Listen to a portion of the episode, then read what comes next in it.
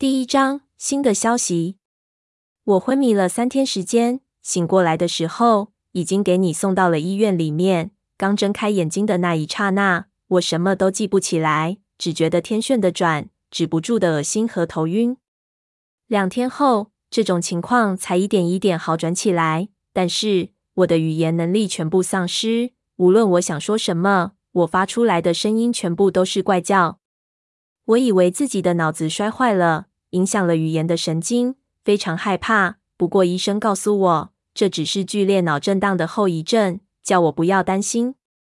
我像哑巴一样用手势和别人交流，直到第四天，我才能勉强开口去问医生：“我现在在什么地方？”他告诉我：“这里西安市碑林区的红十字会医院。”我是几个武警带回来了，具体怎么发现我的，他也说不清楚。只说我全身大概断了十二根骨头，应该是从高外坠崖导致的。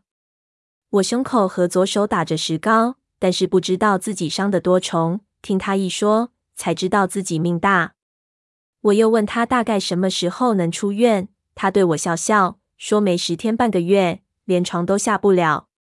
当天晚上，送我过来的武警听说我能说话了，带了水果篮过来看我。我又问了他问医生同样的话。他也不知道如何回答我，只说有几个村民在蓝田的一条溪边找到了我。我是给放在一个竹筏上，身上的伤口已经简单处理过了。医生说道：“要不是这些处理，我早就死了。”我觉得奇怪，我最后的记忆是落进水里的那一刹那，按道理最多也是应该给冲到河滩上，怎么给放到竹筏上去了？二来，蓝田那里离甲子沟那一带有七八十里路呢，难道？我们在地下河走过的路，不知不觉已经有这么长一段距离了。我编了一个登山堕崖的诺话，千恩万谢的送走了吴静，马上给王蒙打了电话，让他到西安来一趟，带一些钱和我的衣服来。第二天，王蒙就到了。我把医药费付清，然后重新买了手机和手提电脑。我问王明最近生意怎么样，他说没什么重要事情。就是我老爸找了我很多次，我心说出来的时候，没想到要这么长时间，可能担心，于是给家里报了平安。不过我老爸不在，我和我老妈说了几句，顺便问了问三叔的消息，还是没有音信。看来一切还如我来时一样，我感叹了一声。接下来几天，我百无聊赖，忽然想到老痒，心里发酸，便躺在病床上。翻着我坠山时候穿的那件已经完全破烂的登山服，寻找老痒的那本日记，日记倒还在，只是给水泡的，什么都看不清楚了。我勉强辨认的读了一会儿，再看不出什么，又连上医院的电话，上网打发时间。我查了很多资料，不过网上关于古董地信息到底是不多的，我只有将我脑子里青铜树的景象简略的描绘了出来，发给一些朋友去看。后来陆续收到回信，大部分也都不知道这是什么东西，而且他们对我的描述也不相信。然而也有几封信对我挺有启发，其中有一封是从美国发来的，我父亲的一个朋友和我挺聊得来。他在电邮写道：这一种青铜树叫做池柱，因为形状像池，鼓了气。八四年的时候，攀枝花一座矿山里也发现过一根，但是远没有我说的这么大，只有一节。深入地下的那一段已经完全锈化了，到现在为止还没有任何文献资料能够解释这东西是用来干什么的。不过，根据《山海经》和一些文字记录下来的少数民族叙事诗，这东西的确和远古时期的捕地龙、蛇活动有关。竹九鹰应该是生活在极深地脉里一种蛇类，因为常年在陡峭的岩石缝隙中自下而上，它几乎没有正视的机会。所以，两只眼睛像比目鱼一样变异了。古人用鲜血将其从极深的地脉中引出来，然后射杀，做成蜡烛。听起来很冤枉，但是那个时候持久光源是极其珍贵的东西，特别是对一些晚上活动或者生活在漆黑一片的岩洞里的人来说，更是如此。我觉得他分析的有点道理，不过还是不能解释为什么碰到所谓的柱。会产生那种奇妙又恐怖的能力。我回信过去问他历史上还有没有类似的事情发生过。他回信过来，还附上了一份残卷，是一本笔记体小说，里面记录了清朝乾隆年间发生的一件事情。里面提到了西安矿山挖出青白石龙纹盒，乾隆皇帝打开一看，当夜就密召几个大臣入宫，密谈到了阴半夜，之后就有干清宫失火。那几个大臣，除了一人有名的之外，其他几个全部也没有善终，最后都给莫名其妙的杀了。我看时间，大概也就是李琵琶和木吉写的那一件事情发生的时间，也就是应该有关联。看样子，最后挖出那只白石龙纹盒的人和了解这件事情的人都遭到了灭口。皇帝下了这么大决心，要保守一个秘密，那这白石龙纹盒里放的到底是什么东西？会不会就是这棵青铜古树的来历呢？我再一次回信征求他的意见，他只回了一句话：要挖下去才知道。我苦笑一声，知道这是不太可能了。谁知道下面还有多深？也许当初他们铸造这东西花了几个世纪时间，就算有人愿意挖，我绝对是看不到挖出来的时候了。还有几封信是我二叔发给我的，他说那个时候少数民族文化传承西周时期的装饰风格，皆是那个时候异族交流有限，而且交通和通讯极度不发达，所以应该有一个时制。也就是说，我反时间估计的太早了，按照一般规律。那个时候，中原地区应该改已经是秦后期。那个时候，几乎所有的活动都和秦始皇修建陵墓有关。他们捕猎煮酒鹰，可能是为了提炼龙油，进贡给皇帝炼丹或者类似的活动。而且根据地质探测，秦始皇陵的最底层也有巨大的金属物体环绕整个陵墓。按照道理，当时的冶金技术应该无完成如浩大的工程。这一部分的修建者应该是冶金技术特别发达的外来民族。二叔是秦始皇的忠实 fans，凡事都能扯到那一段去。我对他的推测不以为然。一个月后，我出院回到家里，整理了一下后，我开始收拾心情，重新投入生活。我整理了已经几乎撑爆的信箱，理出一些杂志和报纸后，我找到了一封没有署名的快件。老吴，猜到我是谁吗？对，我没死，或者说我又活了。我很抱歉把你卷进这件事情来，不过毕竟你是我唯一能信任的人，我没有其他选择。现在整件事情已经完成了，我们的关系也必须到此结束了。我很高兴能和你做过朋友，但是现在这一切已经不重要了。你是不是很想知道三年前到底发生了什么事情？三年前，我和一群寮边老到秦岭那一带踩盘子。我们根据当地人的传说，在山顶的榕树林子找到了一个树洞。我们考虑再三，准备冒险下去。过程你全部都知道了。后来我就困在了石洞里。当时我已经绝望，虽然我不会这么快死，但是活着对我来说更可怕。永远生活在狭窄的。一片漆黑的大山深处，永无出头之日，那种痛苦，你应该也体会过了。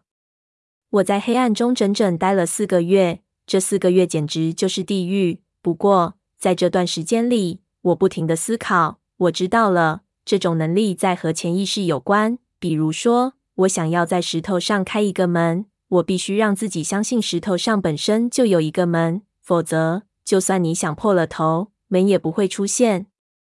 人自己是无法欺骗潜意识的，所以使用这种能力必须要引导，这非常难。我跟你说过了，一旦引导失败或者出现偏差，你物质化出来的就不知道是什么东西，非常的可怕。我不停的做事情，逐渐掌握了一些窍门，但是这个时候我发现，这种能力会随着时间的减退而逐渐消失。这种感觉非常明显。就好像人一点一点感觉到疲劳一样，我意识到，如果再不采取办法出去，我可能会饿死在这里。我走投无路，尝试着用那种能力复制了一个自己。我没想到这会成功了，自己也吓了一跳。一下子，我突然发现我出现在了山洞的外面。那时候我并没有意识到我是复制出来的，我和本我的所有记忆都完全一样，所以当他叫我的时候，我完全不认同我是复制品。他开始骂我说，我想代替他存在于这个世界，说要让我消失。我很害怕，我觉得洞里的那个是怪物，所以我不管洞里的本我如何的呼号，还是找来了炸药，将这个洞完全炸塌了。事实上，我的确知道自己是给复制出来的，但是我潜意识不愿意相信这件事情，所以我选择了一种受破坏的状态。我把本我杀了，然后告诉自己，我只是杀了一个替代品。青铜树给人的能力，时间很短。所以我取下了一根青铜枝桠，从表铜树底上的暗道出去，希望带上青铜树的一部分，能够使我的能力持久一点，这样我才有可能逃到外面去。后来证明我的想法没错，我回到外面，挖出我们到这里之前挖到的东西，又怕青铜枝桠太碍眼，将它埋了进去，然后回到西安，想找个地方把手里的东西卖了。可惜的是，做买卖的时候，我在古董摊上给便衣给抓了。后来你也知道了，我回到家里，我妈已经走了。这些事情我没有骗你。还有一些事情，我也必须要告诉你。拥有这种能力，并不是没有代价的。我的记忆力非常的差，很多事情必须预先写下来，才能够记得。那就是使用能力的后遗症。我一路上本可以很好将你安顿好。让你不知不觉的就帮我完成这一次的探险，但是遗憾的是，这三年来我忘记了很多东西，我怎么出来的，我都记得不清楚了，所以破绽百出。我估计再有两三年的功夫，我可能完全失去记忆的能力。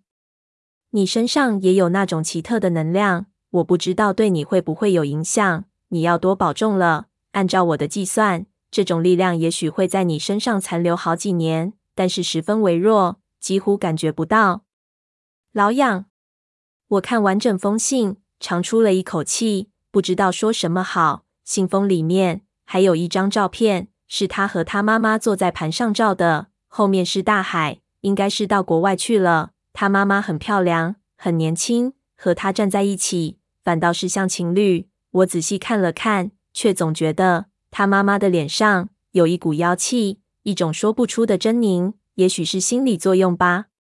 不知不觉，冬天来临了。窝在空调房里，整个下午都慵懒的，连打瞌睡都没力气。我躺在西冷印社内堂的躺椅上，双脚冰冰凉，不知道干什么好。正在半梦半醒之间，王蒙走了进来，对我说：“老大，有人找。”我勉强反应过来，打了哈欠，心说三九天的，还有人逛古玩店。这位也算是积极了，不过再怎么说也算生意。爬起来拍了拍脸，抖擞精神走了出去。外面空调小，冷风一吹，人打了激灵。一看，原来是济南海叔手下那小姑娘，震动得直打哆嗦。我心想，估计是给我带支票来了，心里一热，忙叫王蒙去泡茶，自己问他道：“怎么，丫头，海叔让你来的？”小丫头叫秦海婷。是海叔的亲戚，才十七岁，已经是古玩界的老手了。他点点头，说道：“哎呀，我的妈！怎么杭州比我们北方还冷呢？”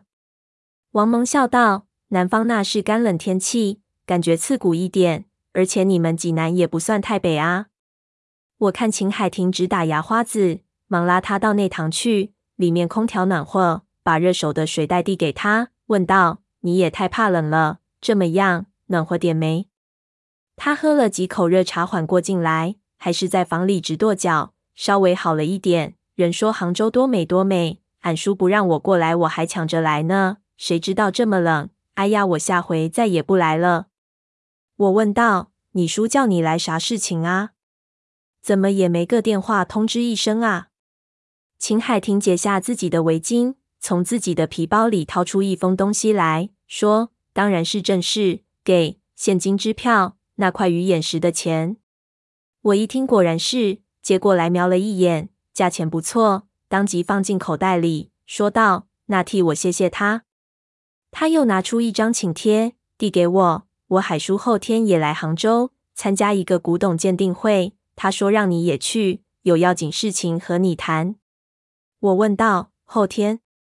我不知道有没有时间啊？怎么不在电话里说神神秘秘的？其实我是不想去古董鉴定，太无聊的事情。对行内人来说，说是一帮老头子在那里聊天，其实哪有这么多典故？是真是假？几秒钟就看出来了。秦海婷凑到我的耳朵边上，小声说道：“俺叔说和那条青铜鱼有关系，不去自己后悔。”